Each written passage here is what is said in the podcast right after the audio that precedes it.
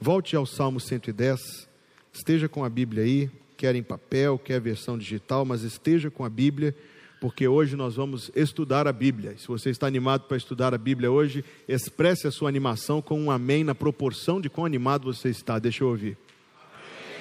Que benção! Então todos nós estamos com fome e sede da palavra de Deus. Vamos começar no Salmo número 110. Nós escolhemos este ano, sem pressa, aprender aquilo que a Bíblia nos revela sobre quem é Jesus. Se nós o amamos, nós queremos conhecê-lo mais e melhor. Na medida com que nós o amamos, tanto assim nós queremos saber mais sobre ele. Basta você observar que existe um nicho de literatura e, de, e do cinema dedicado às biografias. Depois que as meninas nasceram, eu e Ana Luísa, a gente assiste filme parcelado igual compra das Casas Bahia. É 20 minutos hoje, 20 minutos no dia que der, 20 minutos depois, e assim vai. E todos os pais estão sorrindo porque se identificam com essa realidade. E eu não sei se você conhece o cantor americano Johnny Cash. Já ouviu falar de Johnny Cash? Está aqui diante de vocês alguém que gosta muito das músicas de Johnny Cash, que isso não seja escândalo para ninguém, porque ele se converteu depois, viu gente? E fizeram um filme com a biografia de Johnny Cash, e eu e Ana Luísa passamos sei lá quantos dias assistindo, era meia hora aqui, 20 minutos ali, para a gente assistir a biografia dele. Biografias. Quando a gente se interessa por alguém, a gente assiste, a gente lê a biografia, a gente quer saber sobre a vida da pessoa. Eu tenho lá no gabinete pastoral a biografia, a autobiografia de Billy Graham. Inclusive, se você quiser tomar emprestado, está ao seu dispor. Um livro desse tamanho que ele escreveu quando chegou lá antes dos 80 anos, contando muito das suas experiências no serviço do Senhor. Já li algumas vezes essa autobiografia dele. Quando nós gostamos de alguém, nós queremos conhecer melhor essa pessoa e ninguém mais do que Jesus Cristo. Começamos na quarta-feira passada vendo a eternidade de Jesus Cristo. Ele é Deus, um com o Pai e com o Espírito Santo, ele desconhece começo, embora ele seja o começo de todas as coisas. E vimos que antes da criação do universo, foi estabelecida uma aliança de amor entre o Pai e o Filho, cujos beneficiários somos nós, porque foi proposto o pacto de salvação em que, em troca do sangue do filho, do sacrifício do filho, da obediência do filho, o pai daria ao filho todo este universo para ser o seu reino e os crentes como seu povo especial. E a convergência e a culminância da história, como Paulo revelou em 1 Coríntios 15, será o momento em que Cristo for triunfal sobre todas as coisas e ele oferecerá esse reino ao Pai. E vimos a agência de Cristo na criação, ele, por meio dele foram feitas todas as coisas e nada do que foi feito sem ele se fez. Cristo está presente no Antigo Testamento. E nós vamos passar algumas semanas contemplando a presença de Cristo no Antigo Testamento. Eu disse que esse estudo é sem pressa, porque as coisas aqui são muito importantes para que nós as vejamos a toque de caixa. Então nós queremos ver Cristo no Antigo Testamento de quatro formas: Cristo prometido, Cristo profetizado, Cristo tipificado e Cristo manifesto. Hoje, hoje nós vamos ver somente Cristo prometido. E se eu fosse ver as promessas, seriam, meus amados, dezenas de promessas. Então eu escolhi aqui algumas que nos revelam alguns aspectos da obra dele como nosso Salvador, algum, alguns, alguns sentidos, o caráter em que ele foi prometido pelo Pai. Nesse texto do Salmo 110, texto maravilhoso, quando bem compreendido, nós temos: Disse o Senhor, observe que está em letra maiúsculas aí na sua Bíblia, é o nome próprio da Trindade, é o nome normalmente atrelado ao Pai. Disse o Senhor, Jeová, Deus o Pai, disse o Senhor ao meu Senhor: Assenta-te à minha direita, até que eu ponha os teus inimigos por escabelo dos teus pés. E veja o verso 4: Jurou o Senhor, em maiúsculas, é o Pai. Jurou Deus o Pai e não se arrependerá, dizendo a Deus o Filho: Tu és um sacerdote eterno, segundo a ordem de Melquisedeque. A ordem de Melquisedeque vai ser assunto de uma das nossas futuras quartas-feiras. Assunto absolutamente admirável para os crentes treinados na Escritura Sagrada. Repito, hoje nós vamos ver que Jesus Cristo foi prometido. E em que caráter Deus, o Pai, deu essa promessa de que mandaria o seu Filho ao mundo, porque a compreensão disso nos fará ainda melhor conhecê-lo, ainda mais amá-lo, ainda mais admirá-lo e ainda mais seguros estarmos de nossa salvação dele. Primeira coisa que você vai querer tomar nota hoje: Jesus Cristo foi prometido como aquele que esmagaria a cabeça da serpente. Foi a primeira promessa que foi dada. Ele foi prometido como aquele que esmagaria a cabeça da serpente. Vejamos o que está escrito em Gênesis capítulo 3, verso número 15. Gênesis 3, 15. Deus dizendo à serpente: essa serpente não é uma cobra, não é um ofídio, não é um animal. Vá lá em Apocalipse 12 e você verá que o nome serpente é um nome, um dos nomes do inimigo, de Satã. A antiga serpente, a qual é diabo e Satanás, está lá em Apocalipse capítulo 12.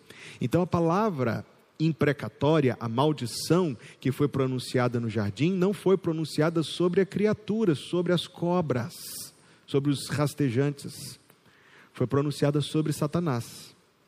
Observe Gênesis 3,15. Porém, inimizade entre ti e a mulher, e entre a tua semente e a sua semente.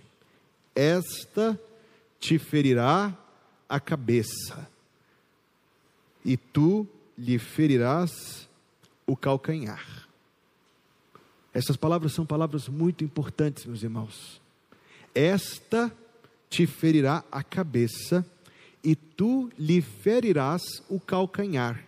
Quer dizer, desde o jardim do Éden estava prenunciado um embate entre esse prometido Salvador e Satanás. E esse embate foi prometido da seguinte forma: tu lhe ferirás o calcanhar. Que referência é esta? É uma referência à cruz é uma referência a, aquilo que Jesus Cristo sofreu por causa dos nossos pecados. Mas, pastor, parece que ele está falando de uma coisa pequena. Pequena a cruz não foi, mas vencida ela foi. Então, nesse sentido, pequena. Não foi uma vitória definitiva que o inimigo obteve contra o Salvador. Mas a vitória que Jesus Cristo obteve contra Satanás, essa é definitiva. Esta te ferirá a cabeça.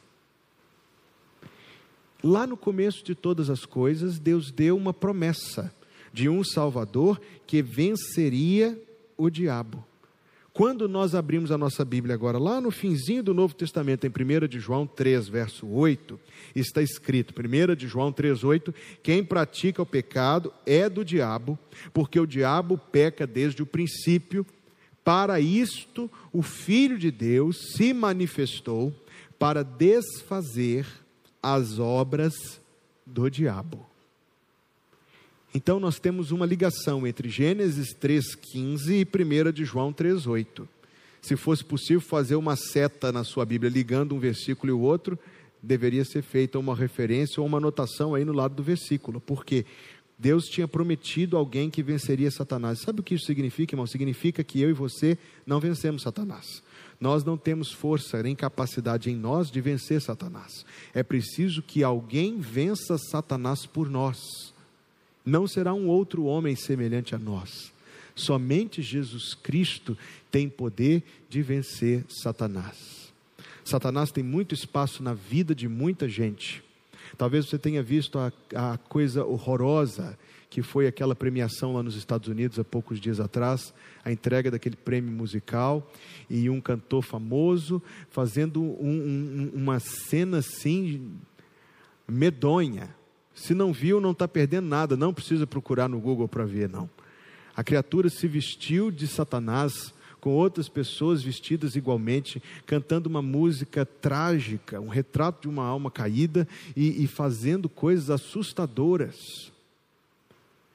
Os homens, escutem bem isto: o ser humano sozinho não tem poder para vencer Satanás. Satanás vai sempre brincar com o ser humano porque ele o odeia. E ele o odeia porque inveja a posição elevada e o amor que Deus pôs sobre as criaturas humanas. Mas isso é conversa para outra quarta-feira. O ser humano não tem poder para vencer Satanás. É necessário que alguém o vença por nós. Jesus Cristo já o venceu por nós. Ele o venceu no deserto, quando foi tentado e não caiu. Ele o venceu quando ressuscitou, quando morreu e quando ressuscitou. Tudo que Jesus Cristo fez em toda a sua obra de salvação foi um ataque de vitória contra o inferno, de tal maneira que, e esse é mais um texto para uma outra quarta-feira, está descrito que ele levou cativo o cativeiro e deu espólios aos homens, dons aos homens. Ele venceu já em definitivo, porque ainda que Satanás ainda seja uma força atuante no mundo e é, não nos enganemos, Paulo disse que ele é o príncipe deste mundo. Paulo disse que ele é o Deus deste século. Então não sejamos levianos neste assunto. Satanás é vivo, Satanás ainda engana e Satanás ainda atua neste mundo, não como quer. Há aquele que o controla rigorosamente, mas ainda assim ele atua. De tal maneira que nós sentiremos muita esperança em nosso coração ao sermos lembrados do que está escrito em Romanos 16, versículo 20: O Deus de paz em breve esmagará Satanás debaixo dos vossos pés. É a graça de nosso Senhor Jesus Cristo seja convosco. Amém. Romanos 16, 20 diz que o Deus de paz em breve esmagará Satanás debaixo dos vossos pés. Vamos, vamos nos deter a isto uma força de maldade, uma fonte de maldade, que é o próprio inimigo das nossas almas. Aquele que com as suas mentiras conseguiu lançar a todos nós de uma vez só na condição de queda e de separação de Deus. Este que é chamado como espírito que vem para roubar, matar e destruir. Este que, olhe rapidamente para a sua vida para trás até hoje e veja se a grande maioria, se não a totalidade, das piores lembranças que você tem na sua vida, dos piores momentos que você já viveu, não estavam ligados direto ou indiretamente a algum pecado que você cometeu ou alguém pecou contra você, sim ou não? Faça uma leitura honesta da sua história e veja com franqueza e transparência que malefício o pecado é para todos nós. Observe o seu presente. Eu estou me dirigindo a cristãos convertidos aqui esta noite. E observe quantas vezes o pecado traz tristeza ao seu coração e decepção consigo mesmo. E observe ainda mais quantas vezes você já propôs no seu coração que foi até aqui, daqui para frente não mais. E infelizmente a gente descobre com renovada decepção, que a nossa maior firmeza de vontade é tão resistente quanto a areia movediça. Não exime a nossa culpa, não justifica as nossas transgressões, apenas ressalta aquilo que alguém já disse, que a única parte da teologia que pode ser comprovada empiricamente, isto é observável, é a queda. Eu olho para dentro de mim e descubro que eu sou um homem caído. E muitas vezes olho ao redor e vejo que convivo com pessoas caídas. O ser humano não consegue vencer Satanás. É necessário que alguém o vença por nós. A promessa foi dada lá no dia 1 um da ruína, no dia 1 um da queda. Deus deu a promessa de que ele mandaria alguém que iria pisar na cabeça, triunfar sobre, vencer Satanás. Então nós lemos, para isto o Filho de Deus se manifestou, 1 João 3,8 que eu já li aqui, para desfazer as obras do diabo. E então nós lemos Romanos 16, 20: O Deus da paz em breve esmagará Satanás debaixo dos vossos pés. Um dia nós experimentaremos a vida sem pecado. Não é animador pensar nisso, meus irmãos? Um dia nós experimentaremos a existência sem a mácula da transgressão.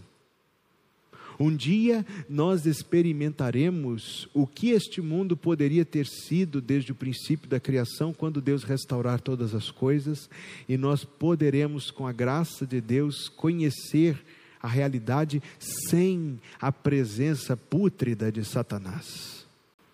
E de fato, eu estou falando cada ponto desse aqui é, uma, é um mundo de coisa para a gente refletir. E de fato, mesmo hoje, o poder de Satanás na vida daqueles que já são de Jesus Cristo, ouça-me com atenção, mesmo hoje o poder de Satanás na vida daqueles que já são de Jesus Cristo, eu gostaria de dizer que é nulo no que diz respeito a poder, e nulo é, ainda que nós ainda tenhamos de enfrentar a sua presença, as suas tentações e as suas acusações.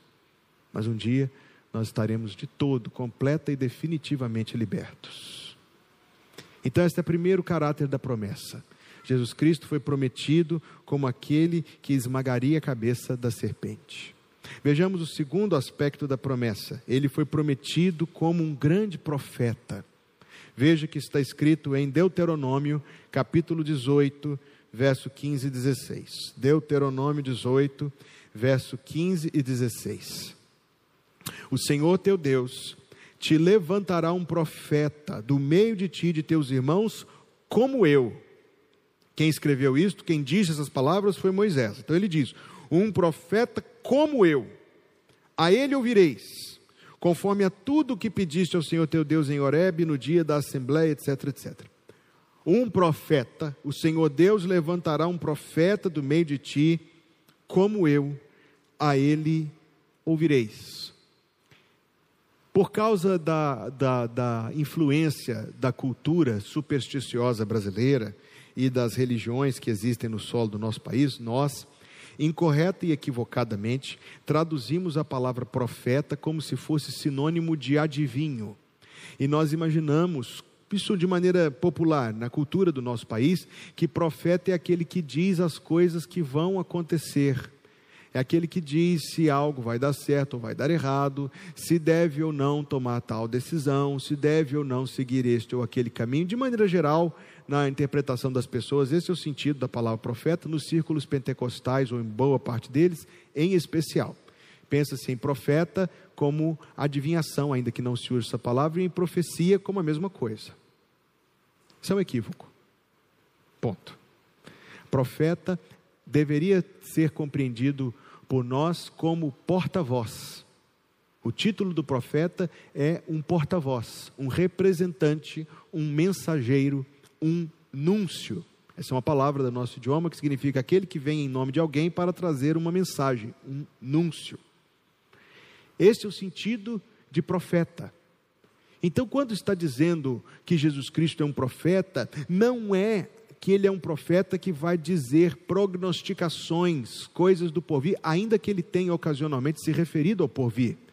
Mas mais do que todas as outras coisas, Jesus Cristo é aquele que é o mensageiro de Deus, o enviado de Deus, o porta-voz de Deus, aquele por meio de quem Deus fala, aquele que traz uma mensagem que Deus mandou. Este é o sentido da palavra profeta, e é neste sentido, por exemplo, que a Bíblia diz que eu sou um profeta, porque eu sou um mensageiro da parte de Deus, e sumamente Jesus Cristo é um profeta porque Deus pode ser conhecido a partir dele, da mensagem que ele traz. João escreveu o seguinte: A lei foi dada por Moisés, a graça e a verdade vieram por Jesus Cristo. Deus nunca foi visto por alguém. O Filho unigênito que está no seio do Pai, esse o revelou. João 1, 16 a 18 em Jesus, em Jesus, nós conhecemos a Deus.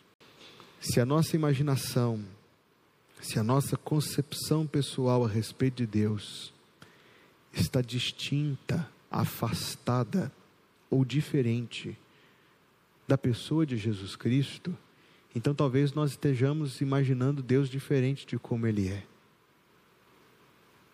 Até mesmo no imaginário de muitas pessoas, pensa-se no Pai como um Deus distante, irado, enquanto o Filho é um Deus próximo e bondoso, que aplaca e que intermedia entre nós e o Pai. Veja como a gente se, se equivoca. Tudo que nós conhecemos sobre o Pai, nós conhecemos do Filho, e tudo que é verdade sobre o caráter, sobre a bondade, sobre a ternura, sobre a doçura do Filho, é verdade sobre o Pai. De tal maneira que em João capítulo 14, ele disse para Filipe: Quem me vê a mim, vê o Pai. Quem me vê a mim, vê o Pai.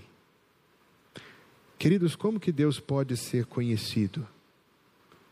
Isto aqui é quartas-feiras do ano passado, a gente falou algumas quartas-feiras sobre isso. Como Deus pode ser conhecido?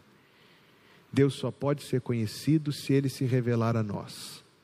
Se Deus não se revelar a nós, nós nunca o conheceremos. E Deus se revela pela Sua palavra.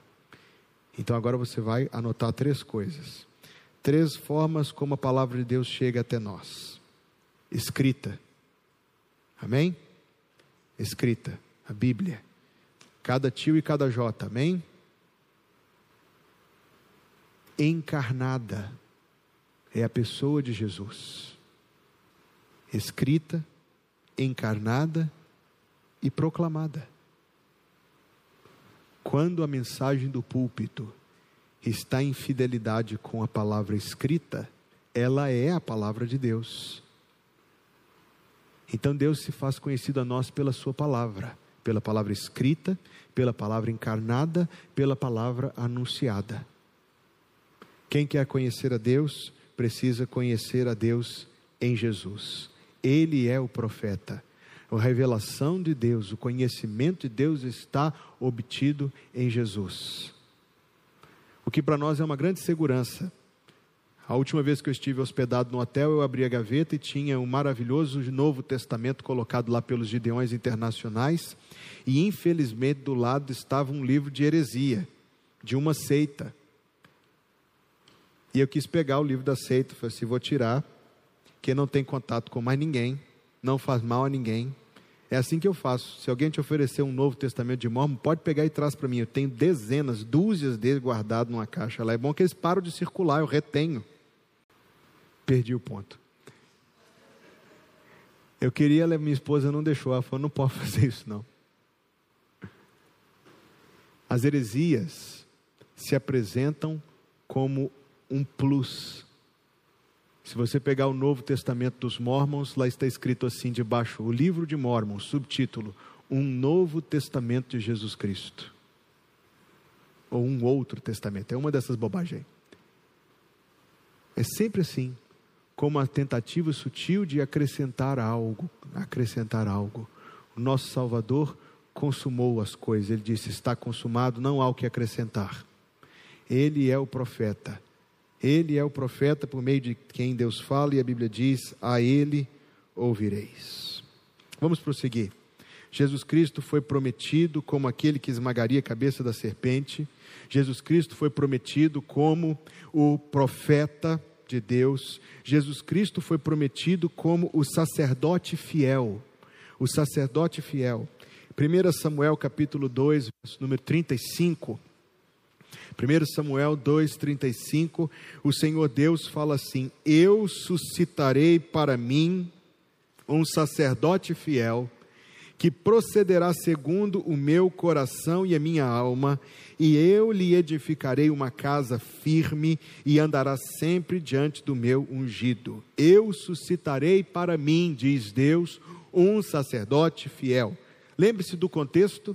Isso aconteceu nos dias do sumo sacerdote Eli. Ele tinha dois filhos, Hofni e Finéias. E os dois filhos tinham corrompido o sacerdócio estavam administrando inadequadamente, corruptamente, aquilo que era a parte do sacerdote, das ofertas estavam basicamente agindo com corrupção na administração dos sacrifícios de Deus. E isso já existia naquele tempo antigo. Deus, ao rejeitar Eli e ao rejeitar Hofni e Finéias, e eles morreram poucos dias depois disso, Deus disse: Eu suscitarei para mim um sacerdote fiel. Eu suscitarei para mim um sacerdote fiel e lhe edificarei uma casa firme.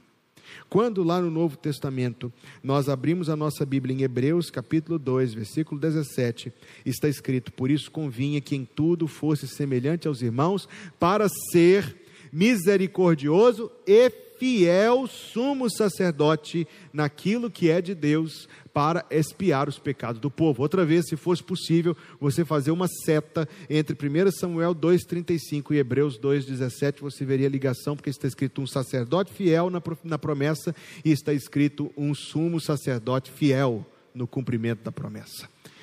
Pastor, o que isto significa? Isto significa, como Paulo traduziu, que há um só Deus e um só mediador entre Deus e os homens, Jesus Cristo, homem.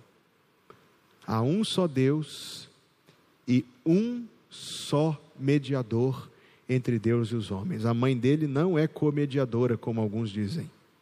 Há um só Deus e um só mediador entre Deus e os homens. Você sabe qual é o trabalho do sacerdote? Do sacerdote do Antigo Testamento, ele era um atravessador. Do povo, ele recebia o sacrifício e ele oferecia o sacrifício a Deus. De Deus, ele recebia a bênção e ele dava a bênção ao povo. Ele levava o povo a Deus em oração, ele levava Deus ao povo pelas promessas.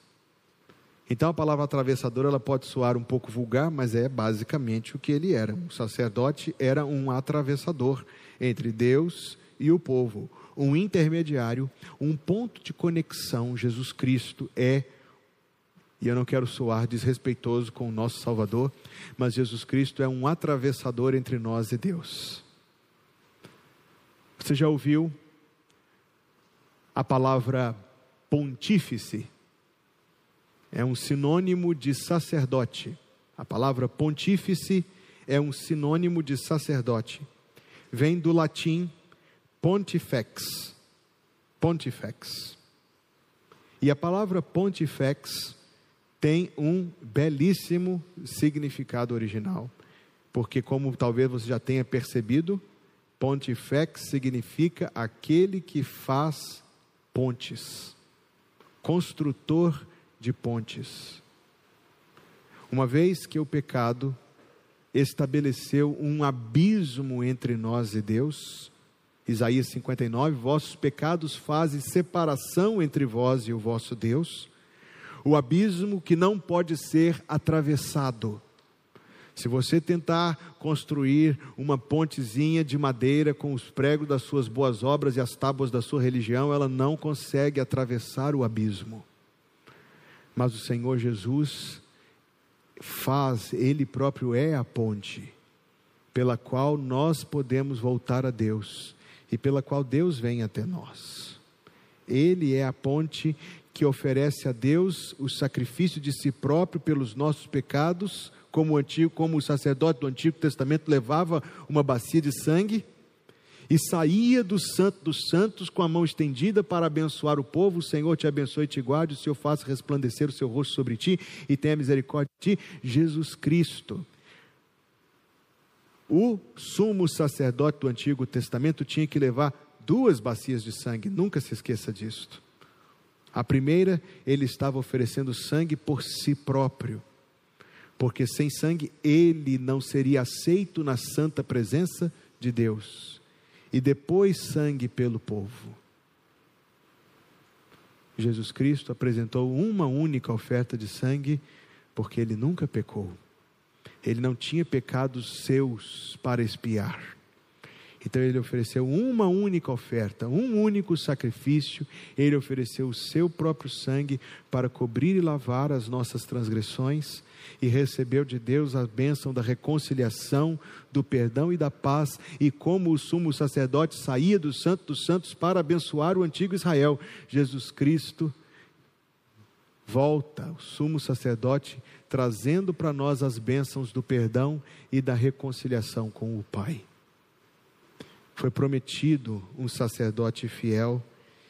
Hebreus capítulo 7, verso número 26, diz assim: porque nos convinha tal sumo sacerdote, santo, inocente, imaculado, separado dos pecadores e feito mais sublime do que os céus. Observe, Hebreus 7, 27 que não necessitasse, como os sumos sacerdotes, de oferecer cada dia sacrifícios, primeiramente por seus próprios pecados e depois pelos do povo, porque isto fez ele uma vez oferecendo-se a si mesmo, porque a lei constitui sumos sacerdotes a homens fracos, mas a palavra do juramento que veio depois da lei constitui ao Filho perfeito para sempre. Um único sacrifício e um sacerdote para sempre, o nosso sumo sacerdote entre nós e Deus. Estamos vendo caráter, estamos vendo aspectos em que Cristo foi prometido. Foi prometido como aquele que triunfaria sobre Satanás, foi prometido como profeta, como sacerdote e como rei. Deus foi ao encontro do rei Davi e lhe fez uma promessa, e essa promessa está em 2 Samuel capítulo 7, versículo 12. 2 Samuel 7, 12. Quando teus dias forem completos e vieres a dormir com teus pais, então farei levantar depois de ti um dentre a tua descendência, o qual sairá das tuas entranhas, e estabelecerei o seu reino. Este edificará uma casa ao meu nome, e confirmarei o trono do seu reino para sempre. Por mudanças da história, o Brasil deixou de ser uma monarquia cerca de 130 anos atrás e se tornou uma república. Segundo a conta que eu li em algum lugar, se o Brasil tivesse permanecido uma monarquia, um império, nós teríamos tido ao longo de todos estes anos sete governantes, ou oito, se eu não estou equivocado. Esse seria o oitavo agora, porque o príncipe, não sei se você viu a reportagem, o príncipe já estava bem velhinho, e morreu ano passado, aí teria sido substituído agora. Em contraste, nós já tivemos dúzias de presidentes em lugar disto. Uma vez que nós vivemos numa república, nós não conseguimos apreciar adequadamente as analogias monárquicas que estão presentes na Escritura Sagrada. Um rei, ele tem mais valor para o povo do que um presidente, porque presidentes são, por natureza, descartáveis. Reis são permanentes. Se nós vivêssemos numa monarquia, nós entenderíamos isso tranquilamente. Quando nasce um príncipe, o povo do reino comemora, porque é o futuro rei deles que eles já estão comemorando. O aniversário do monarca é um feriado. No Brasil, 130 anos atrás, o dia 5 de dezembro, aniversário de Dom Pedro II, era um feriado nacional. Interrompiam-se as atividades para que toda a corte e o povo pudesse prestar homenagens ao seu monarca. E quando um rei morria, havia um profundo luto nacional como nós pudemos testemunhar no passado, à distância, com o falecimento da rainha Elizabeth II. Você observou como foi impactante a morte dela? A morte de um presidente pode ser que tenha impacto, principalmente que o, o povo tem que honrar o seu presidente e convém que honre, é adequado que honre, mas mesmo as honras que um presidente muito popular recebe são muito inferiores às honras que um rei recebe. Então o rei, ele é uma figura, e no tempo do Antigo Testamento era uma figura vitalícia e predominante no imaginário das pessoas. O nascimento de um príncipe era comemorado, o aniversário do rei era celebrado, a morte do rei era profundamente lamentada. E quando nós conseguimos entender isso, nós conseguimos entender as perturbações do Antigo Testamento. No ano em que morreu o rei Uzias, eu vi o Senhor no alto e sublime trono ou quando os reis agiam de maneira má contra o Senhor e aquelas palavras do Antigo Testamento se cumpriam contra o rei e contra toda a nação.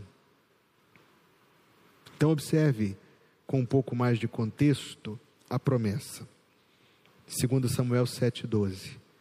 Quando teus dias forem completos e vieres a dormir com teus pais, então farei levantar depois de ti um dentre a tua descendência, o qual sairá das tuas entranhas, e estabelecerei o seu reino, e este edificará uma casa ao meu nome, e confirmarei o trono do seu reino para sempre. Deus prometeu um reinado que não teria fim. Se você for estudar esse assunto com profundidade, eu recomendo a leitura do Salmo 72, onde você verá a profecia desse reinado como sendo de um reinado de justiça, de paz, de misericórdia, de leis boas, de compaixão para com o povo. Com toda certeza não foi Salomão quem cumpriu esta profecia, nem nenhum dos seus descendentes, exceto o rei que Deus prometeu. Agora vamos nos deter num ponto. Se Deus prometeu um rei, é porque nós precisamos de ter um que nos governe. Vamos atentar para isto. Se Deus prometeu um rei, é porque nós precisamos de ser regidos, de ser governados. À solta, pobres de nós. Mas se temos um rei que nos governa, então ditosos de nós, felizes de nós. Principalmente porque, agora pensando não em nós, mas em Jesus, porque a promessa que o Pai fez a ele foi de um reino sobre o qual ele reinaria e reinará e reina. Então, agora que nós já entendemos a promessa, vamos entender o cumprimento da promessa. Meu tempo já está se esgotando, mas eu quero olhar pelo menos mais isto com vocês. Vamos olhar o cumprimento da promessa. O anjo Gabriel disse a Maria assim: Eis que em teu ventre conceberás, e darás à luz um filho, e chamarás o seu nome Jesus. estou lendo Lucas 1,31. Este será grande e será chamado Filho do Altíssimo, e o Senhor Deus lhe dará o trono de Davi, seu pai, e reinará eternamente na casa de Jacó, e o seu reino não terá fim o reino de Jesus Cristo sendo prometido como um reino sem fim, um reino de glória, um reino de justiça, um reino de paz, um reinado de graça divina. Leia lá depois o Salmo 72, porque você está vendo que esse assunto merece ser tratado uma quarta-feira só para ele, mas deixa isso mais adiante. Jesus Cristo foi prometido como um rei que governa sobre nós. Diferente da proposta de Montesquieu, que entrou em, em ampla publicidade no Ocidente, o rei do Antigo Testamento não dividia poderes, não havia legislativo, nem judiciário, nem executivo, tudo era o rei, tudo estava concentrado no poder absoluto. O que, do ponto de vista humano, é péssimo se o rei fosse mau mas do ponto de vista de nós que somos os súditos espirituais de Jesus Cristo, é maravilhoso, porque nós temos um monarca de amor e de justiça que reina absoluto e irrestrito, exceto quando seus súditos, individualmente, nos rebelamos contra a sua soberania. Não definitivamente, é verdade, graças a Deus que não mas naquilo e naquilo outro, e aqui e ali. Irmãos, como eu disse, meu tempo está terminando, então eu preciso só citar outros aspectos da profecia, das, das promessas. Ele foi prometido como aquele que esmagará a cabeça da serpente, foi prometido como um profeta, como um sacerdote e como um rei foi prometido como o Salvador dos gentios, Isaías 42, de 1 a 4. Foi prometido como aquele que dará fim ao pecado, está lá em Daniel 9, 24. E nós vemos Jesus Cristo como o como aquele que cumpre esta promessa, porque na margem do Rio Jordão, quando ele se aproximou, João Batista disse: Eis o Cordeiro de Deus que tira o pecado do mundo. Vamos guardar o seguinte: Jesus Cristo já tirou, se você é salvo, já tirou de sobre você a pena do pecado. Ao implantar o Espírito Santo em você, ao te corrigir, porque o Senhor corrige a quem ama, ao te educar na Escritura Sagrada, ao te dar graça a cada dia, Ele está quebrando o poder do pecado. Então, no Calvário, Ele tirou de sobre nós a pena do pecado. Na santificação, Ele quebra o poder do pecado. Alguém assim distinguiu: salvar é tirar a pessoa do lamaçal, santificação é lavar a lama depois que você já tirou a pessoa de lá. E um dia, na glória, ele vai nos salvar da presença do pecado. Na cruz, ele nos salvou da pena do pecado no passado. Hoje, ele nos salva do poder do pecado, progressivamente. E um dia no futuro, ele nos salvará da presença do pecado. Ele foi prometido como aquele que dará fim ao pecado, Daniel 9:24. Ele é o Cordeiro de Deus que tira o pecado do mundo. Concluindo, ele foi prometido como o conquistador da morte. Isaías 25, 7 e 8 está escrito: Ele aniquilará a morte para sempre. E em 2 Timóteo 1,10 está escrito que Jesus Cristo aboliu a morte e trouxe à luz a vida e a incorrupção pelo Evangelho. Pastor, Jesus Cristo aboliu a morte? Como assim? Um dia o Senhor mesmo vai morrer. Se Jesus Cristo não voltar antes, eu vou. Mas a morte será para mim um instrumento pelo qual Deus me levará à glória.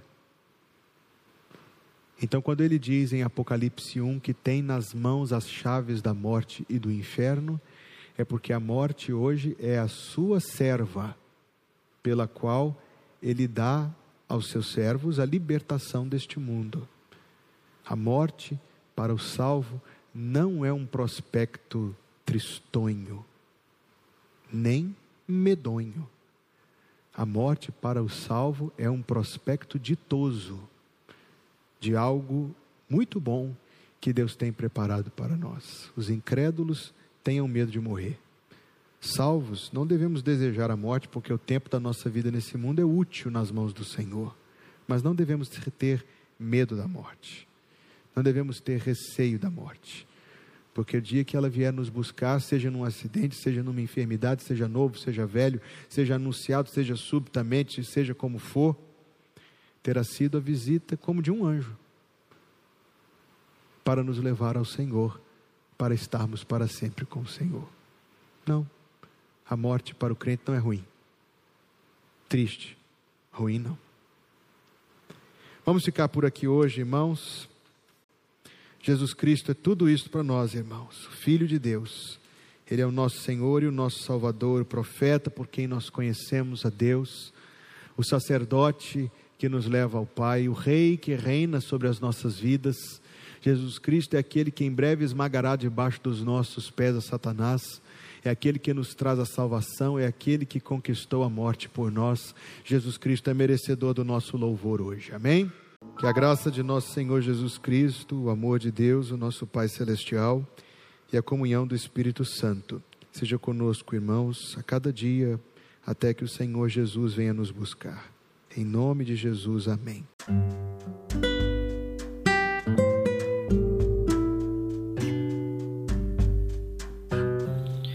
Obrigada por estar conosco. Volte sempre.